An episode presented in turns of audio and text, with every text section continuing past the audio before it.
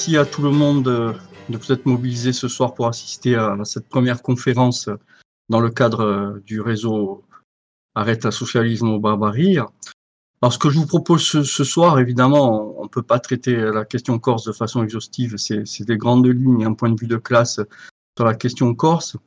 Je vais quand même faire 10 euh, minutes d'introduction sur le fait colonial parce que c'est très important. Et après, on, va voir donc les, clivages de classe et les clivages idéologiques à travers l'histoire des recompositions, des compositions, recompositions des différentes organisations publiques et clandestines du mouvement national. Alors, je vais commencer par un premier partage qui nous ramène 250 ans en arrière. Alors, ce que vous voyez à l'écran, déjà, est-ce que tout le monde le voit Alors, ce document, c'est, on peut considérer que euh, c'est la déclaration de guerre du commandement français à l'État corse indépendant, qui est bilingue, puisque à l'époque, euh, il a écrit en français, mais aussi en, italien, puisqu'à l'époque, euh, le peu de personnes qui savent lire en Corse ont été formées dans les universités italiennes. Donc, euh, si les Français veulent se faire comprendre de la population, n'ont pas d'autre choix que d'imprimer des, des, plaquettes et des communications bilingues. Alors, ce qui est intéressant dans cette déclaration de guerre, qui est rédigé à Toulon et diffusé massivement dès l'arrivée des troupes françaises en Corse. C'est ce paragraphe, tout village ou place fermée dans l'étendue de l'île de Corse qui ne se rendra pas aux troupes du roi après en avoir été préalablement sommé, sera au pillage. Or, sera au pillage, c'est pas une vue de l'esprit, c'est-à-dire qu'effectivement, les communautés qui ont choisi de résister ont été incendiées. Euh, vous avez beaucoup d'officiers français qui par la suite ont écrit leur mémoire et qui ont parlé euh, de certains massacres euh, localisés euh, avec des personnes âgées brûlées, les femmes violées, enfin tout le lot habituel de la barbarie dans une guerre d'annexion.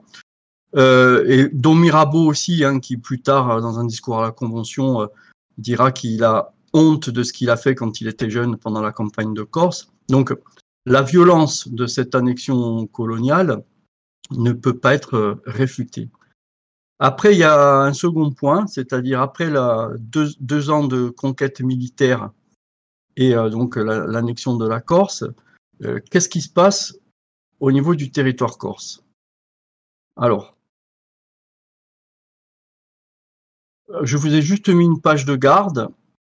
C'est une ordonnance d'un intendant, en l'occurrence là s'appelle la Guillaumie, mais peu importe.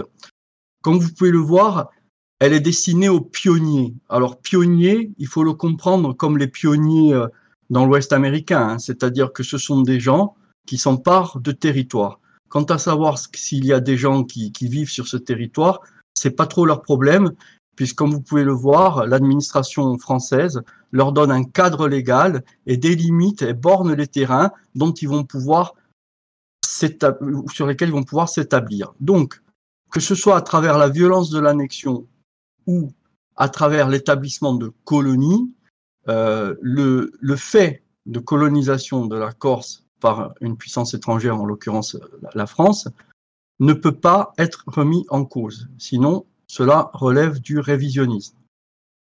Maintenant, euh, partout où il y a eu des empires coloniaux impérialistes sur Terre, bien entendu, le rapport entre la, puissance coloniale et le peuple dominé euh, c'est pas effectué de la même façon. C'est-à-dire qu'effectivement, le peuple corse, après avoir été euh, vaincu militairement euh, et déporté dans une moindre mesure, n'a pas été soumis à des zones de non-droit comme l'ont été les indigènes sous d'autres cieux, hein, c'est-à-dire des gens privés de droit, que ce soit en Afrique du Nord, dans l'ex-Indochine.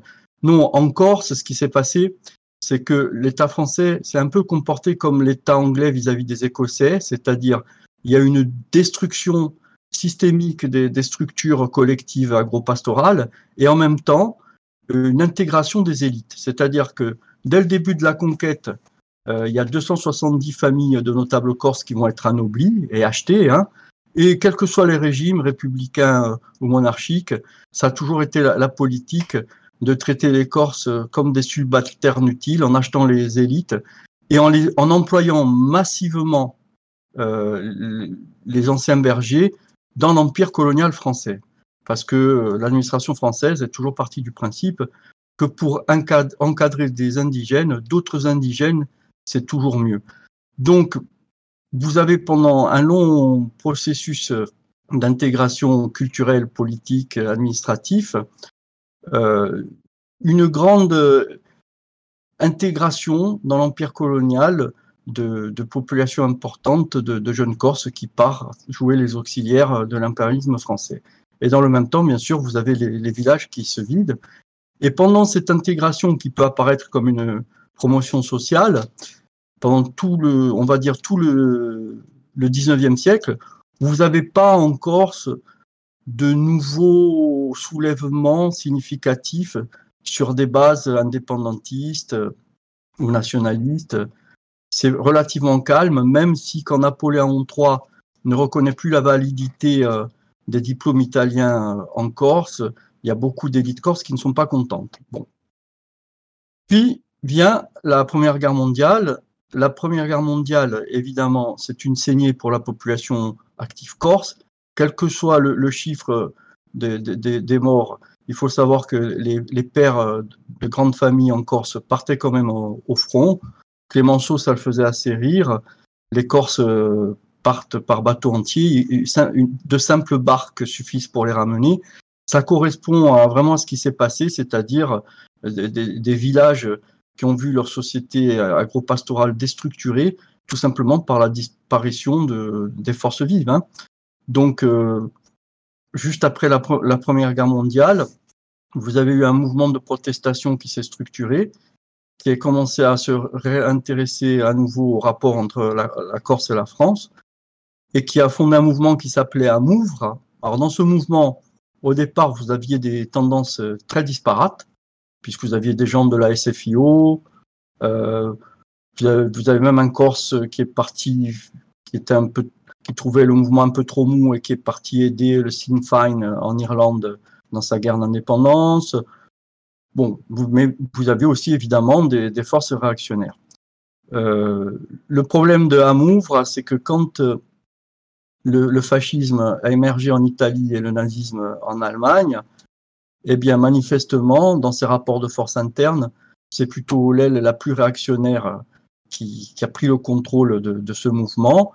Euh, tant et si bien que euh, au milieu des années 30, euh, eh bien, Amouvre donc, qui était aussi un journal à Bastia, publié des extraits de Mein Kampf. Et évidemment, était tout à fait d'accord avec les vues de, Mussolini de réintégrer la, petite Corse à la grande mère patrie, le projet irrédentiste italien, donc hein, de considérer que, que, la Corse fait partie de l'Italie. Donc, au, lendemain de la, de la Seconde Guerre mondiale, évidemment, comme euh, un peu partout en Europe, le poids du Parti communiste dans la résistance a été très important, et tous les dirigeants euh, de la résistance en Corse étaient effectivement membres du Parti communiste, du moins les dirigeants importants, et ils ont payé le, prix de, de, leur vie, donc cette résistance au fascisme. Et à la libération de la Corse se pose la question euh, oui, salut Serge. On, coupe les caméras ce soir pour euh, des raisons techniques. Merci. Euh, donc, à la, sortie de la guerre se pose la, question du rapport de, la Corse à la France. il y a un débat qui est amorcé à Bastia par, le Parti communiste français. Et il y a des gens qui se réclament de Jean Nigaud qui, qui commencent à parler d'idées d'autonomie, évidemment, qui se prennent euh, une offensive assez virulente de Corse de la diaspora, euh, principalement de Marseille d'ailleurs, euh, qui leur disent non, la Corse c'est la France, ça suffit. ceux qui posent ce problème-là travaillent pour la cinquième colonne, sont des irrédentistes. Donc le débat est étouffé dans l'œuf. Ce qui ne veut pas dire que dans le Parti communiste français en Corse, il n'y ait pas toujours eu et des gens, et jusque dans les années 70, qui se posaient légitimement la question de droit pour le peuple corse. Et vous avez aussi, encore dans les années 70, un candidat en Haute-Corse, M. Dourian, qui faisait ouvertement campagne pour l'autonomie de la Corse. Bon. Mais ce n'était pas, euh, on va dire, un fait majoritaire. Dans les années 60 et dans les années 70, euh, confronté à différentes agressions, euh, pollution de, la terre qui était promise aux, jeunes agriculteurs corses et qui est distribuée aux rapatriés d'Algérie, euh, volonté d'implanter un site d'essai nucléaire en Corse, pollution hors norme par des boues rouges toxiques euh, sur les littoraux maritimes, etc., etc. Tout ceci a généré un mouvement de fond, un mouvement populaire qui s'est traduit par des mobilisations très importantes, qui a généré un mouvement de réappropriation historique et culturelle qu'on appelait ici au réacquistre, et qui était à cette époque, on parle donc de la fin des années 60 et du début des années 70, principalement capté par un mouvement qui s'appelait l'Action régionaliste corse, l'ARC. Il était, euh, on va dire, euh, interclassiste par nature, puisque composé euh, de toutes personnes voulant défendre les intérêts collectifs du peuple corse, traversé par des débats internes, notamment entre les, les vieilles générations et les très jeunes militants qui étudiaient dans, dans les universités françaises et qui étaient irrigués par tous les, les débats à l'extrême gauche et aussi à l'extrême droite, il faut le dire. Donc il y avait un clivage entre des, des anciens qui pouvaient apparaître comme euh, modérés et proches des intérêts de la petite bourgeoisie et des jeunes euh, plus radicaux, plus révolutionnaires, mais euh, pas tous d'accord d'ailleurs sur les options, hein, puisque les fascistes aussi peuvent être révolutionnaires. Alors, il y a eu un mouvement fondateur de ce qu'on appelle le nationalisme contemporain, ça a été l'occupation, ah, erreur, l'occupation de la cave d'Aléria. Comme vous pouvez le voir sur cette image, colon fort, escroron fort, la terre corse au Corse.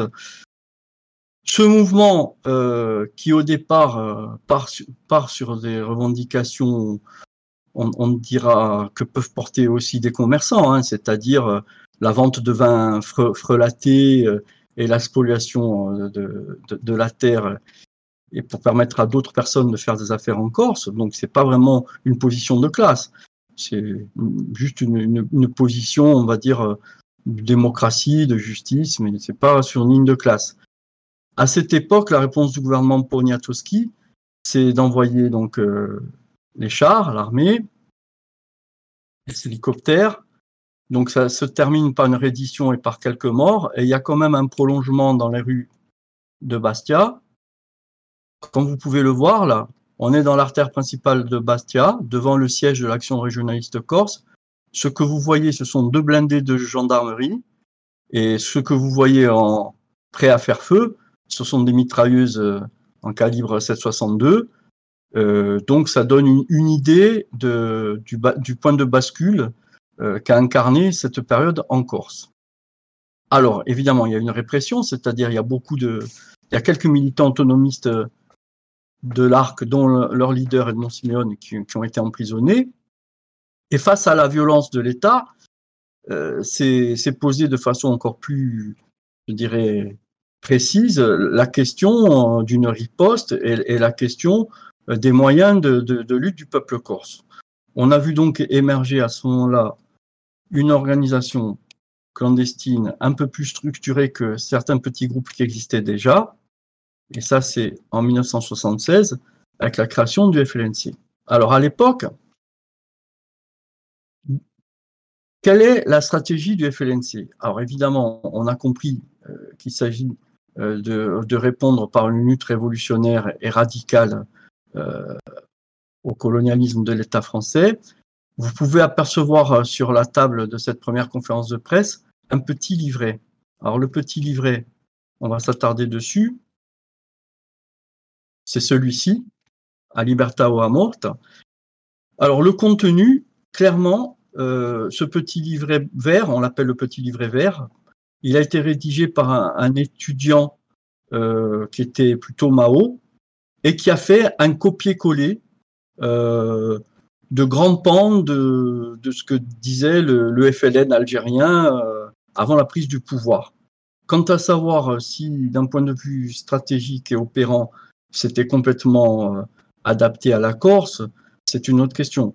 Euh, ce qu'il faut savoir, c'est qu'à l'époque, le front, par définition, était frontiste et donc composé de gens très différents.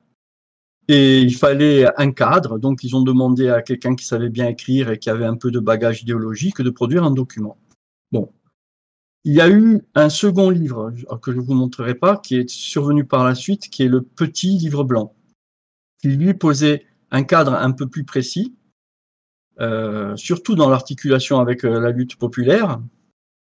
Simplement, euh, au moment où ce petit livre blanc a été produit, au niveau du FLNC. Il faut savoir que dans la CCN, qui était la Consulta des Comidato Nationalistes, qui était l'organisation publique, il y avait des débats internes très virulents. Pourquoi? Parce que malgré la sociologie qui était assez populaire, hein, puisque vous aviez des ouvriers, des fonctionnaires, des, des, agriculteurs, donc c'était pas vraiment la petite bourgeoisie hein, qui était dans, dans le pendant radical et indépendantiste. C'était vraiment au niveau de la sociologie, c'était populaire il y avait quand même des clivages profonds parce que vous aviez des étudiants corses qui évidemment en faisaient partie, aussi bien du FLNC que, que de la CCN, dont certains étaient membres des organisations d'extrême gauche euh, ou étudiantes euh, d'une part, et d'autres faisaient partie du GUD.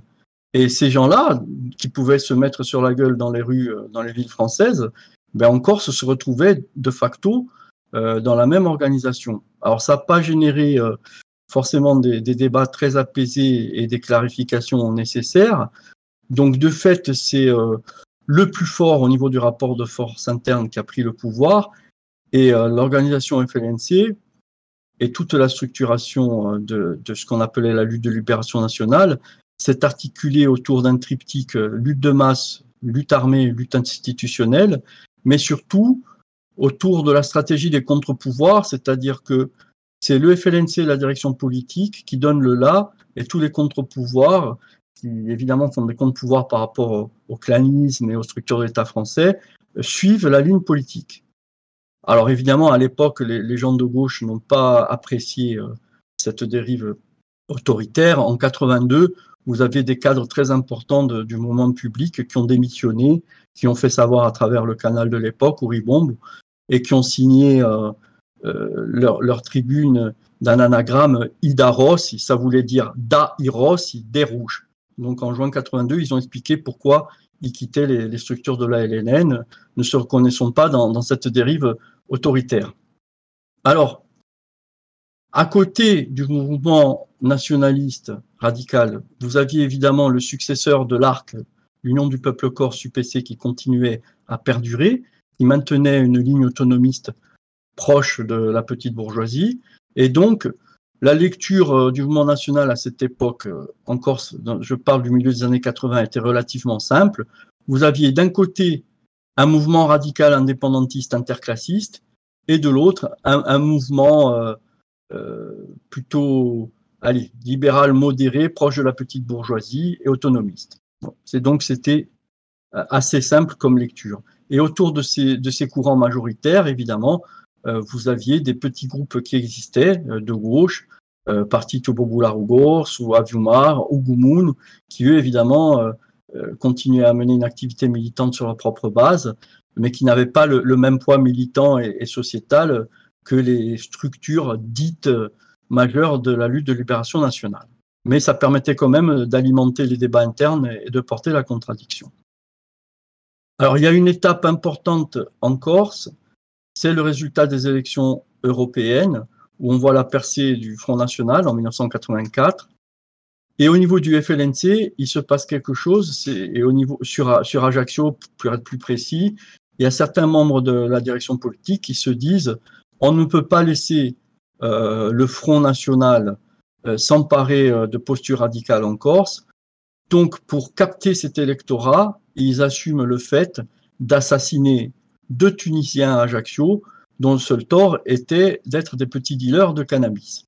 Euh, donc c'est vraiment une, dérive à l'époque qui a été à juste titre condamnée par toutes les forces de gauche qui pouvaient exister à l'extérieur ou à l'intérieur du mouvement national. Et ça a été un peu une rupture au niveau du projet de société.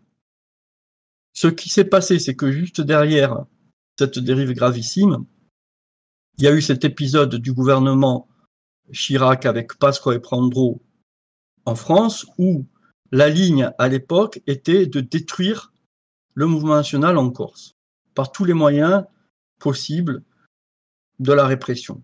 Alors évidemment, euh, la répression euh, a pris une ampleur telle, c'est-à-dire que on, raflait les gens le matin, euh, on venait les chercher par hélicoptère militaire sur les ports des grandes villes et au vu au sud de la population. Donc au niveau de la guerre psychologique, ça produit son effet, mais ça a été contre-productif, c'est-à-dire que forcément la, la, répression sous Pasqua et Pandro, ces deux ministres, a été telle en Corse qu'il y a eu une réaction populaire de, défense, de, soutien face à, la répression. Mais il faut dire qu'en 1988, euh, le gouvernement Chirac avait pratiquement détruit euh, les, principales structures du mouvement national. Il n'était pas loin d'avoir atteint l'objectif opérationnel. Ça ne veut pas dire qu'il aurait remis en cause euh, la, question nationale en Corse.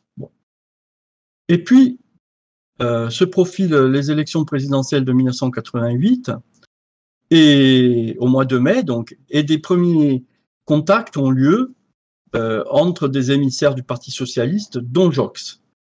Alors là, il s'est passé quelque chose d'assez à la fois important et qui montre bien la, violence des clivages dans le mouvement national. Je vais revenir en arrière. Voilà. Alors, ce que vous voyez là, c'est un article du Monde de mars 1988. De quoi parle-t-on? On parle d'une conférence de presse clandestine de l'ex-FLNC à Rex, parce qu'évidemment, il a été dissous plusieurs fois. Euh, alors, cette conférence de presse clandestine, qui s'était passée, euh, on va dire, en Haute-Corse, donc plutôt dans la région bastiaise, elle avait évoqué non seulement, et vous pouvez le lire, la construction d'une nouvelle société socialiste, donc on est loin de courir après l'électorat du FN, mais en plus, et ça ne transparaît pas dans ce compte rendu et c'est bien dommage, dans le texte de la conférence de presse, euh, cette partie du FLNC, du moins, pour faire simple, avait posé pour la première fois le concept de communauté de destin. Et la communauté de destin, c'était une réponse politique aux dérives populistes, ethnicistes d'une partie du FLNC, pour dire qu'en fait, euh, non seulement euh, la, citoyenneté corse devait être ouverte à ceux qui voulaient s'inscrire d'une part dans, la lutte de personne nationale, mais d'autre part dans la construction de, ce pays, c'est-à-dire que très concrètement, euh, les travailleurs immigrés ou les Européens, qu'ils soient français, italiens ou autres, mais désireux de s'inscrire dans un avenir pour, le peuple corse, étaient les bienvenus et de facto euh, faisaient partie d'une communauté de destin. Donc, attention, c'est un acte fondateur parce que depuis que ce concept a été posé, c'est une ligne de démarcation très importante dans tous les débats internes euh, du mouvement national en Corse ou on est sur une posture nationaliste classique et ethniciste, ou on adhère à ce projet de communauté de destin. Il n'y a pas de compromis possible. Alors, ce qui est intéressant dans cet article, c'est que vous voyez la, réponse, c'est que ceux qui étaient sur la ligne, on va dire, ajaxienne, euh, ils abattent euh, un gendarme, et on, rentre aussi dans le, dans le détail, c'est qu'en même temps qu'ils ont abattu un gendarme pour faire monter la, la, tension, ils ont aussi balancé une grenade quadrillée dégoupillée dans la cour d'une école maternelle où il y avait des enfants de gendarmes. Donc, ça, c'est pour vous illustrer la violence des débats internes qui a pu y avoir euh, dans le mouvement national.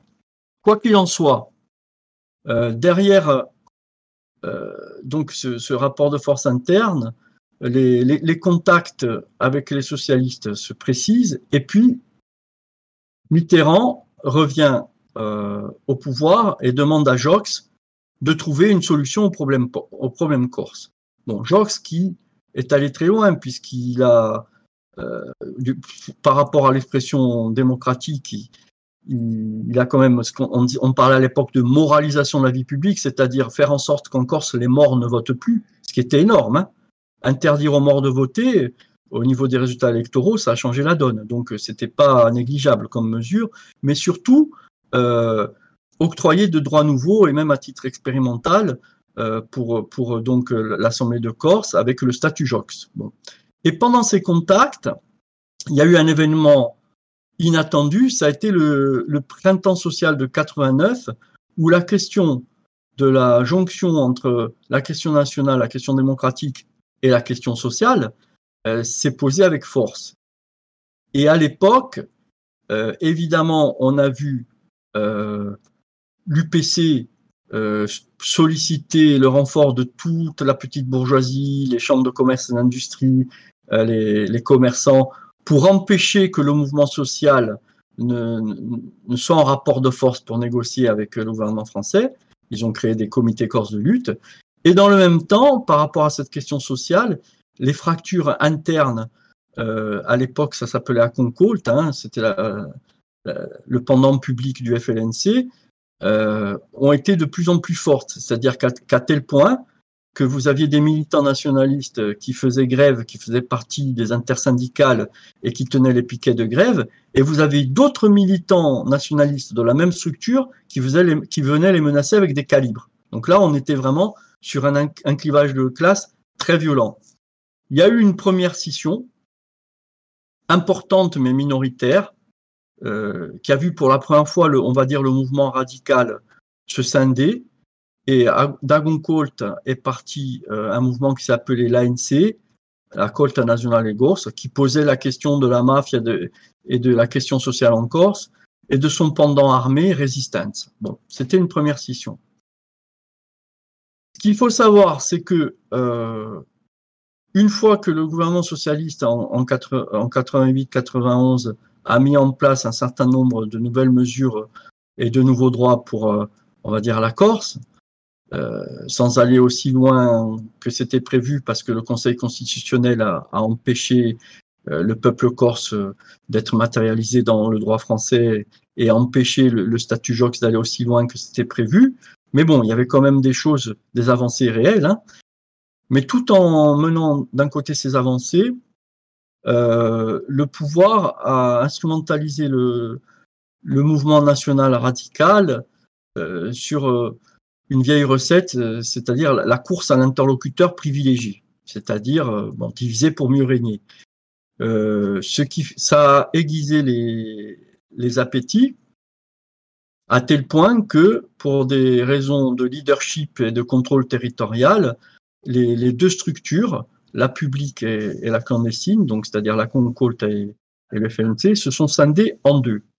D'un côté, vous avez eu Agoncolt qui s'est réclamé euh, d'un courant historique et qui s'est associé aux déclarations d'un FLNC canal historique, et de l'autre, vous avez eu le MPA, euh, qui a dit clairement qu'il voulait tourner le dos aux options tiers-mondistes de certains. Alors, tiers-mondiste, dans, dans, ce langage-là, ça veut dire euh, tout ce qui est à gauche, hein, et aller de l'avant pour une Corse qui gagne, qui fait des affaires, du profit, etc. Donc, une option clairement libérale. Donc, ce qui a été intéressant dans cette scission, c'est que clairement, au niveau, à l'époque de la Concorde et, surtout du FNC canal historique, a été affirmé le concept, et je vous le montre, d'une voie corse au socialisme. C'est donc la conférence du FNC canal historique du 28 mars 91 qui pose le concept de voie corse au socialisme vous voyez dans l'intertitre, là, là c'est le journal Auribombe, vous avez euh, expérimenté l'auto-organisation bien au-delà du concept de contre-pouvoir. C'est une, mise en cause stratégique du concept de direction politique et vraiment de, volonté de bâtir un, modèle socialiste corse fondé sur l'auto-organisation et, avec euh, une, place très importante, euh, évidemment, à tous les fronts de lutte populaires. Donc c'est un, un virage là aussi très important et qui va trouver des traductions euh, diverses et variées. Par exemple, sur le terrain de l'antifascisme, avec en, en, mars 92, euh, là vous pouvez le voir euh, sur l'aéroport de Poretti, bon, au-dessus du F de fasciste à l'époque, j'avais plus de cheveux et moins de barbe. là, clairement, c'est un, une action antifasciste qui a eu un retentissement on peut dire sans exagérer, d'envergure internationale, puisque il a été clairement dit et par les principaux, je dirais, dirigeants de ce qu'on appelait la tendance socialisme originale, que les fascistes n'avaient pas leur place en Corse, que le peuple corse avait foutu les fascistes dehors en 43 et qu'il n'était plus question de les laisser revenir. Donc vous voyez qu'il n'y a pas seulement euh, une affirmation stratégique théorique hein, d'une voie corse au socialisme original, il y a des traductions diverses et variées. Je vais vous en montrer une autre.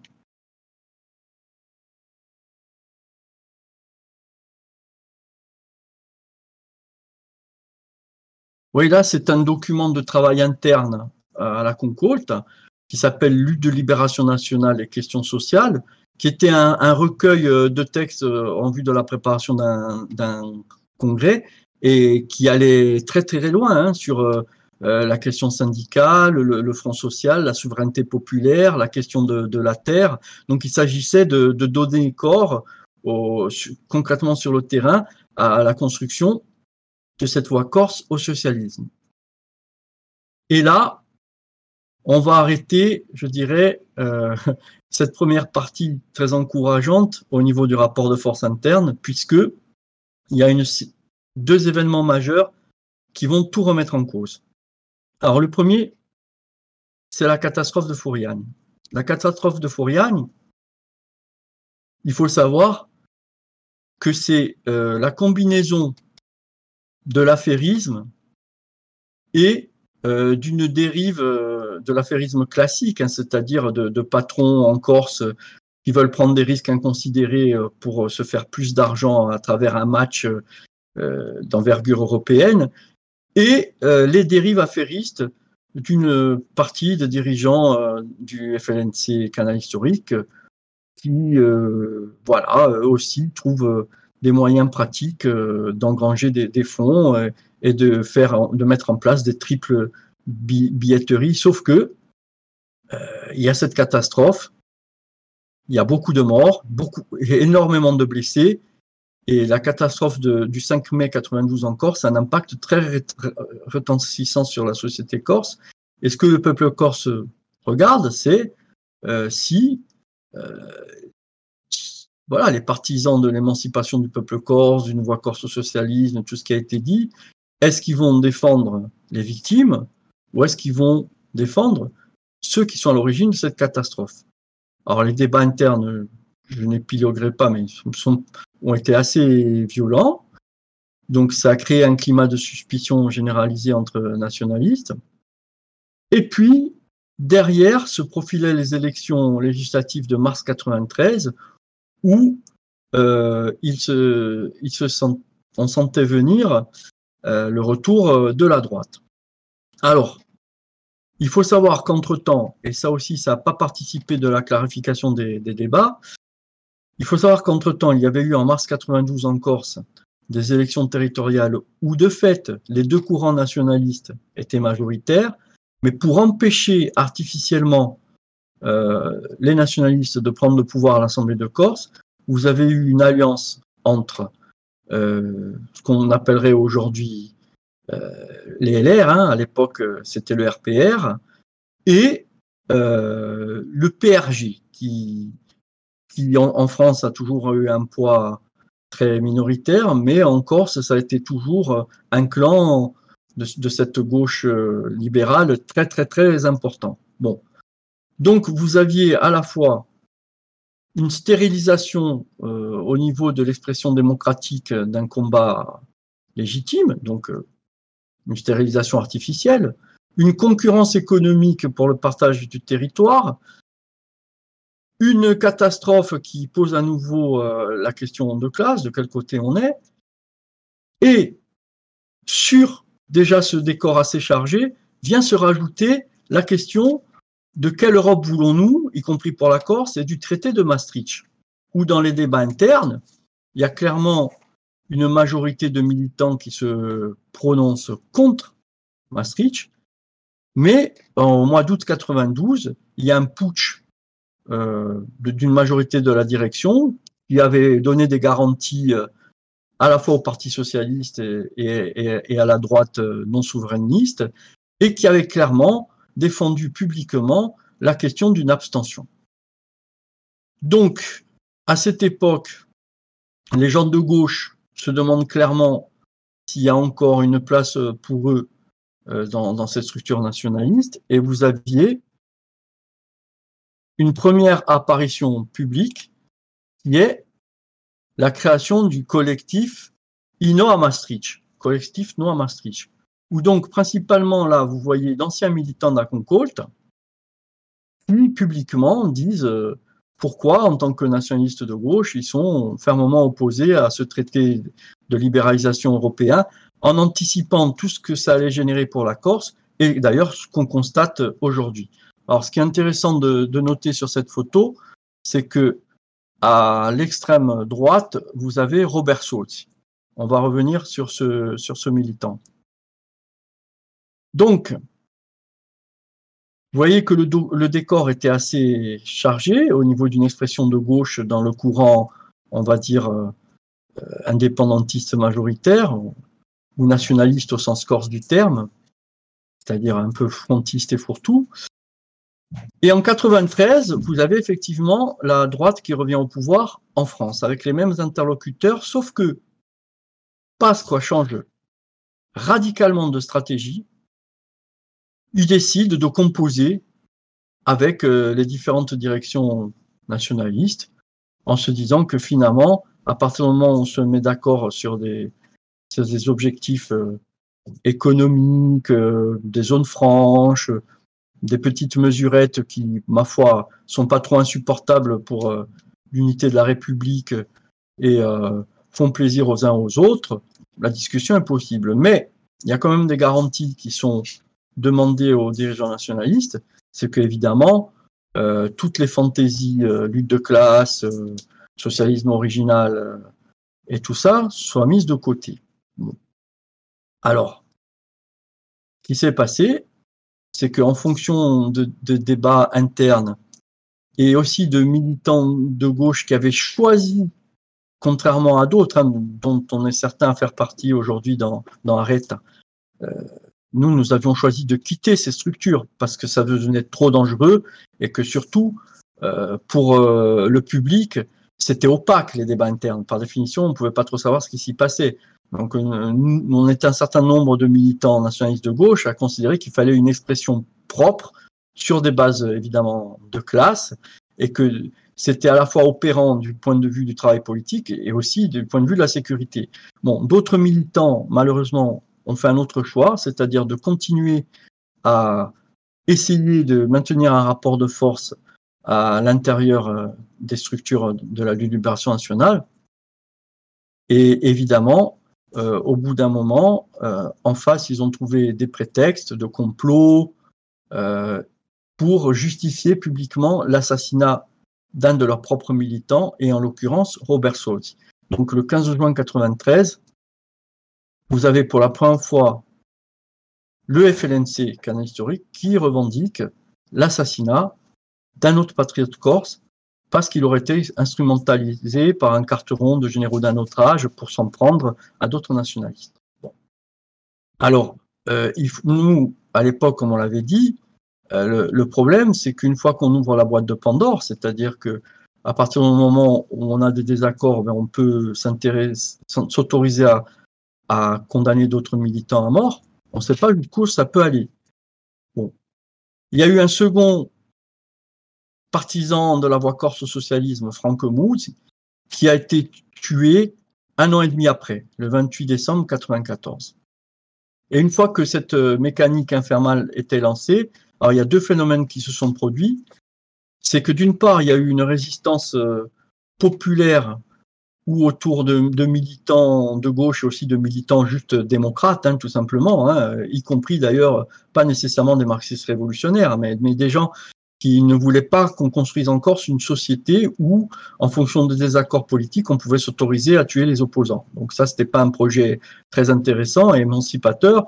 Donc sur, sur ce cadre-là, il y a eu de grosses campagnes et manifestations et mobilisations populaires qui ont été organisées sur le thème tuer Robert Sauce et tuer Franco Mouz, en définitive, c'est tuer le peuple corse.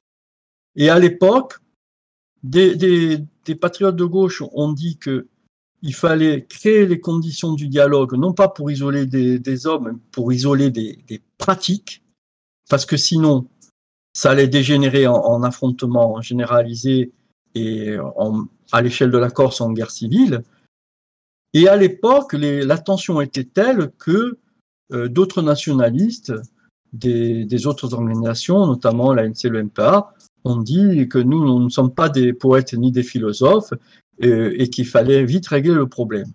Bon, nous, évidemment, nous étions complètement en désaccord avec euh, cette ligne mortifère euh, parce que nous pensons que ce peuple doit avoir un avenir et que c'est pas en tuant ses, enfants au motif de désaccords politiques euh, sur, sur des bases très approximatives en plus euh, qu'on va aller de l'avant.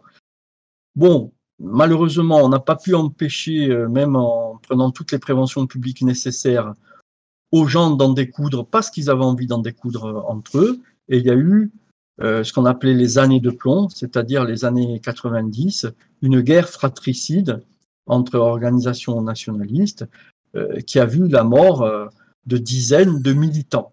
Alors il faut savoir que cette catastrophe, qui, est de toute façon une catastrophe humaine et historique, mais elle a eu des conséquences aussi sur la jeunesse.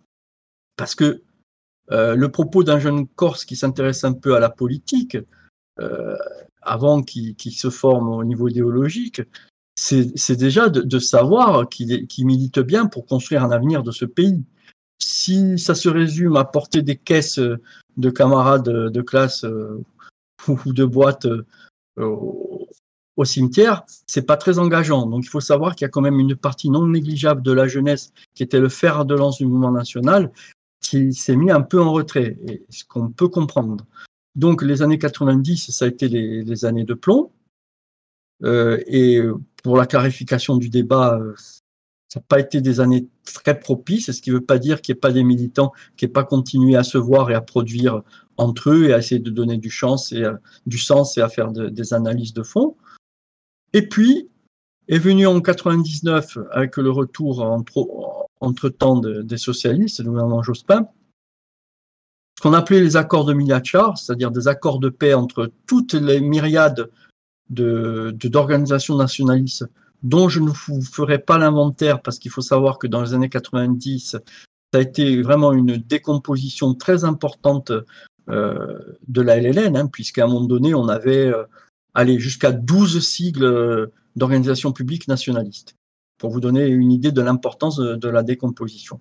Mais quoi qu'il en soit, toutes ces organisations se sont vues euh, dans un endroit, donc à Gizonach, à Miachar, et ont signé des accords de paix euh, que nous n'avons pas signé. Alors quand je dis le nous, il faut préciser de qui il s'agit. À l'époque, il s'agissait donc d'Amon Kalanjunal. Amon Kalanjunal, donc, c'est une organisation de gauche qui organise le peuple corse dans le cadre de ce salut de libération de son droit à l'autodétermination pour bâtir une société débarrassée euh, des mécanismes de domination et d'exploitation.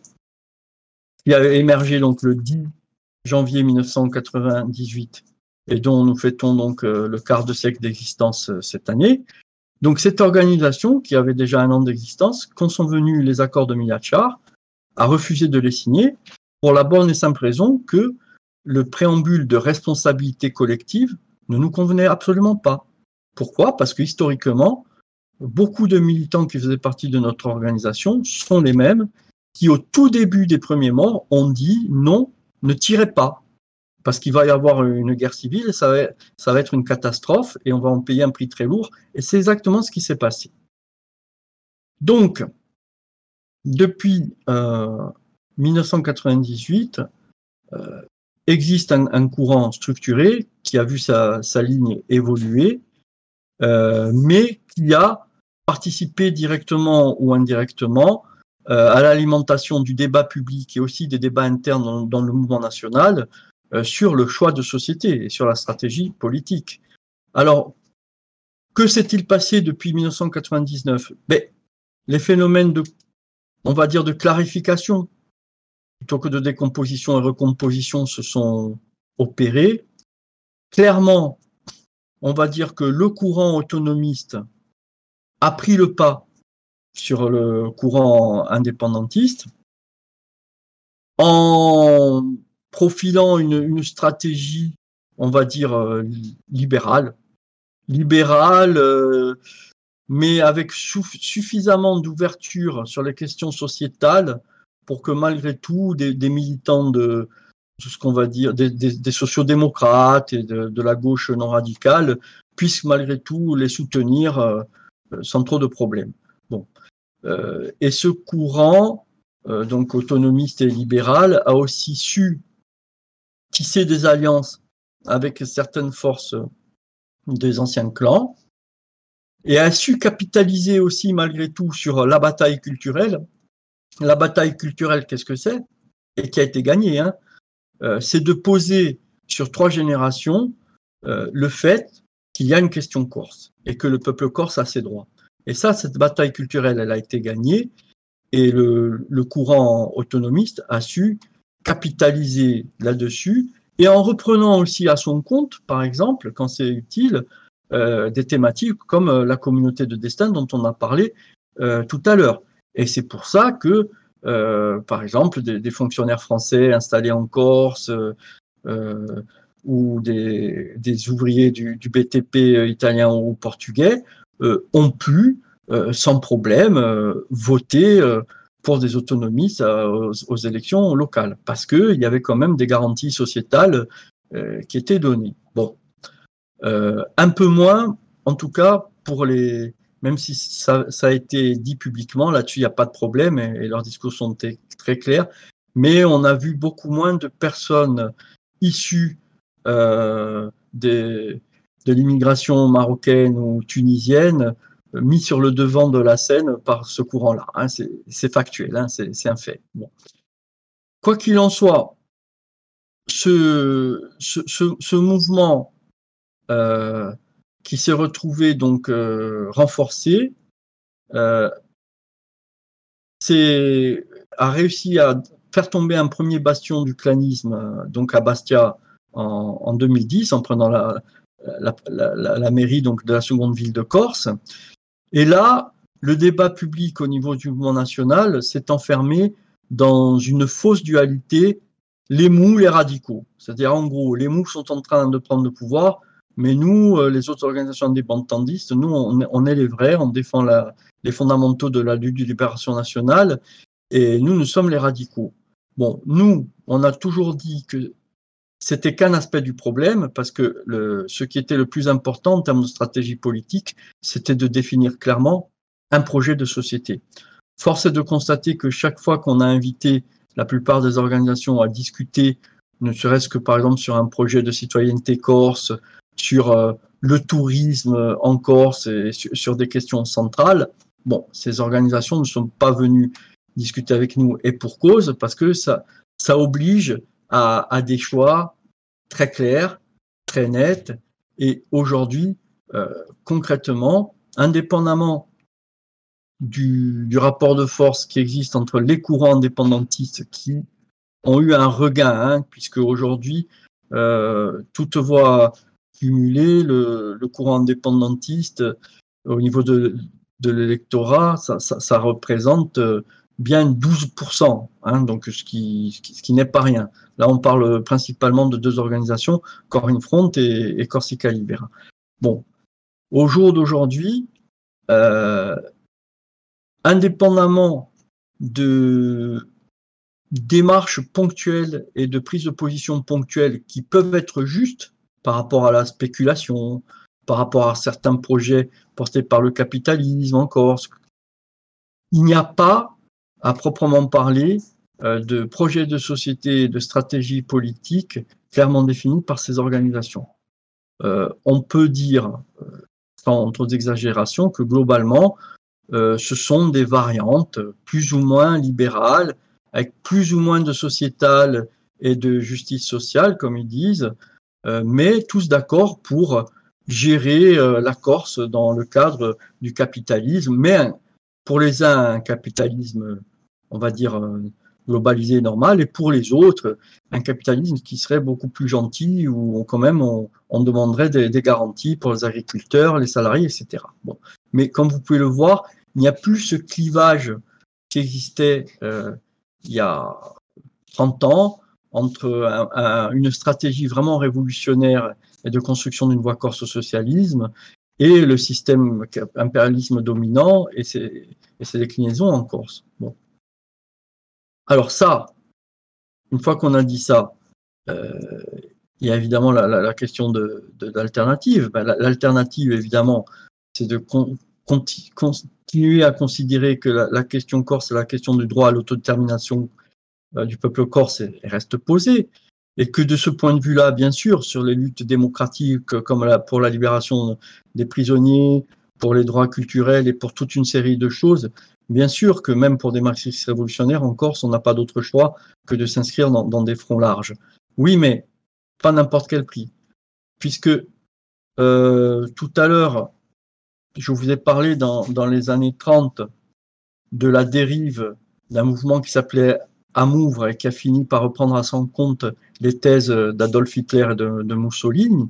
Alors aujourd'hui, on n'en est pas là en Corse, mais la question se pose de qu'est-ce qu'on met derrière le nationalisme corse? Parce qu'aujourd'hui, vous avez clairement une offensive de l'extrême droite française, pour parler simplement, puisque ce sont des militants qui viennent au départ de l'extrême droite française, qui ont suffisamment fait de noyautage dans la base du mouvement nationaliste, bon, après, avec le nombre de racistes dans les quartiers populaires euh, et même dans les zones résidentielles, d'ailleurs, ils n'ont pas eu trop de difficultés à, trouver un certain écho, on va dire, mais ce travail de, de, longue haleine, il a produit du résultat, puisque de facto, aujourd'hui, vous commencez à avoir des militants qui étaient identifiés comme nationalistes corses, qui reprennent publiquement à leur compte les thèses des Zemmour sur le grand remplacement euh, ou sur euh, le choc de civilisation euh, de défendre la Corse catholique, blanche et chrétienne contre l'invasion arabo-musulmane. Où là, pour le coup, il y en a certains qui poussent le bouchon très loin, puisque vous avez des anciens nationalistes qui vous disent qu'en fait, la Corse n'a pas été colonisée et que le front commun entre le Corse et les Français, c'est de se battre contre le péril islamiste. Aujourd'hui, on en est là, c'est-à-dire à, l'introduction de ce débat. Donc, parallèlement à la question euh, du projet de société, euh, de la question de classe et d'une voie corse-socialisme qui, qui, se pose de façon stratégique, il y a aussi les débats immédiats, euh, bien sûr, et toutes les questions sociétales et sociales qui nous touchent et l'actualité chargée en ce moment, mais il y a aussi cette question qui est centrale actuellement, qui se pose en Corse non seulement au mouvement national, mais aussi au peuple corse, c'est qu'est-ce que c'est le peuple corse et quelle citoyenneté en Corse voulons-nous construire? Et la question, elle est centrale parce que si on n'y met pas un contenu, euh, l'extrême droite française et l'extrême droite nationaliste corse, puisque maintenant on peut dire ça, elles sont en train d'y mettre un contenu. Donc aujourd'hui, en termes de, de clivage euh, idéologique, la bataille centrale à, mener au niveau du, mouvement national, c'est celle-là. Euh, c'est euh, définir clairement ses choix de société et notamment sur la question de la citoyenneté. Qui est Corse? Alors, bon, les chantiers sont, vastes. Euh, le rouleau compresseur populiste qui déferle aux quatre coins de la planète, évidemment, le rapport de force n'est pas favorable. Cela ne veut pas dire qu'il faut euh, abandonner le, combat, au contraire, plus que jamais, je pense qu'il faut à la fois, au niveau des, questions qui se posent, être clair sur le choix de société, mais sans sectarisme aucun. C'est-à-dire que tout en défendant pied à pied toujours cette, euh, stratégie d'une voie au socialisme, fondée sur l'auto-organisation euh, et, bien sûr sur, des modèles actualisés. Hein. On ne va pas appliquer en Corse des, recettes du 19e siècle ou des années 60. Mais indépendamment donc de, cette stratégie qu'il faut défendre pied à pied, se pose aussi euh, la constitution de fronts larges sur ces questions centrales, et notamment celle du fascisme et celle de la pollution idéologique qu'il est en train de mettre en œuvre au, niveau de toute la, revendication corse. Hein, voilà aujourd'hui un des, clivages très importants qui, se posent dans le mouvement national corse et dans la société corse en général. Voilà, donc j'avais dit donc que je faisais donc cette conférence un format d'une heure. J'ai tenu le, propos. Alors bien évidemment, ça a été un grand balayage, mais pour revenir sur les, grands principes, donc le fait colonial corse est indiscutable, sinon c'est du révisionnisme. La façon dont il a évolué en Corse diffère de ce qui s'est passé en Algérie ou en Indochine parce qu'il s'est traduit par l'intégration des élites et l'intégration des classes populaires euh, dans le fonctionnariat de l'impérialisme et dans, l'encadrement des, colonies et dans la fonction publique. Donc évidemment, ce n'est pas du tout le même euh, traitement. Euh, la question du droit à l'autodétermination se pose en, 2023 comme elle se posait au XVIIIe siècle. Simplement, les termes du débat ne, sont plus les mêmes, les rapports de force ne sont plus les mêmes. Et euh, comme vous avez pu le voir, euh, l'histoire du mouvement national n'est pas monolithique, elle a toujours été traversée par des, clivages de classe et des clivages idéologiques très profonds. Et, aujourd'hui, euh, je reviens là-dessus, le, principal clivage, c'est celui-là, c'est ou dérive nationaliste ethniciste, ou droit à l'autodétermination sur la base de communautés de destin. Il n'y a pas d'autre choix possible. Et de façon concomitante, il n'y a pas de hiérarchie, évidemment, la stratégie politique.